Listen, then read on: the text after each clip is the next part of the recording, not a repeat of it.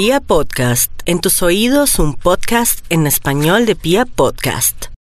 60 segundos de lo inaudito. El 18 de junio de 1838 en Estados Unidos, el famoso escritor Edgar Allan Poe decide publicar su novela de aventuras en el mar, titulado La narración de Arthur Gordon Pym, en donde contaba la historia de cuatro sobrevivientes de un naufragio que permanecieron en un bote en el mar Antártico durante varios días.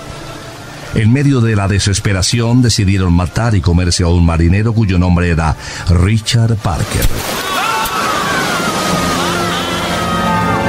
Años más tarde, el 18 de junio de 1884, el velero Mignoet naufragó con cuatro tripulantes a bordo que lograron salvarse, pero solo tres regresaron.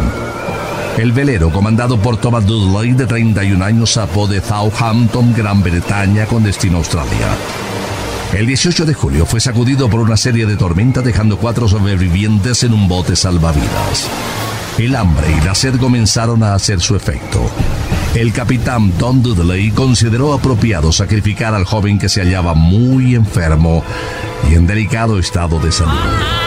Su nombre coincidía con el del protagonista de la novela de Edgar Allan Poe, Richard Parker. ¿No es inaudito? Hemos presentado 60 segundos de lo inaudito.